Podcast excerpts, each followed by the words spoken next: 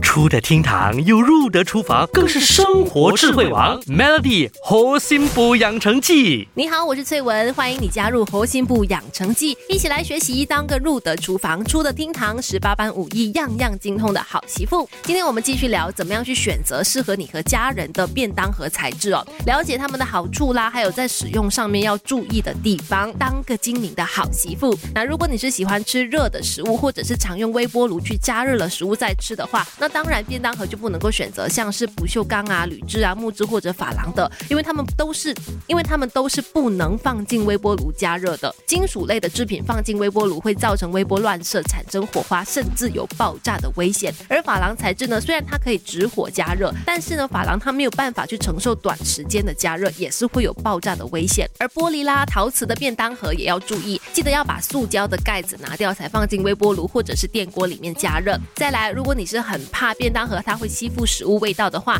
那就可能要避开细胶材质的呀。细胶便当盒其实很方便，很轻，可以蒸也可以微波，但是它有个问题就是容易吸附味道，有的甚至还会染色。如果你是喜欢吃有酱料的食物，又无法接受便当盒有各种食物颜色的话，那细胶便当盒相信就不适合你了。最后，如果你还是觉得啊选择真的太多了，你只想要快速的选安心的材质，那也不难，你只要去注意标签是不是有餐饮安全、冷藏安全、微波炉适用安全、洗碗机适用安全，或者是温度指标的标签。如果是这五种认证标签都有的话，那基本上这个便当盒就相当安全的了，可以安心的选择。好啦，那这星期的主题就分享到这里，我们下期再见喽。Melody 核心部养成记，每逢星期一至五下午五点首播，晚上九点重播，有美心和翠文与你一起练就十八般武艺。嘿呀！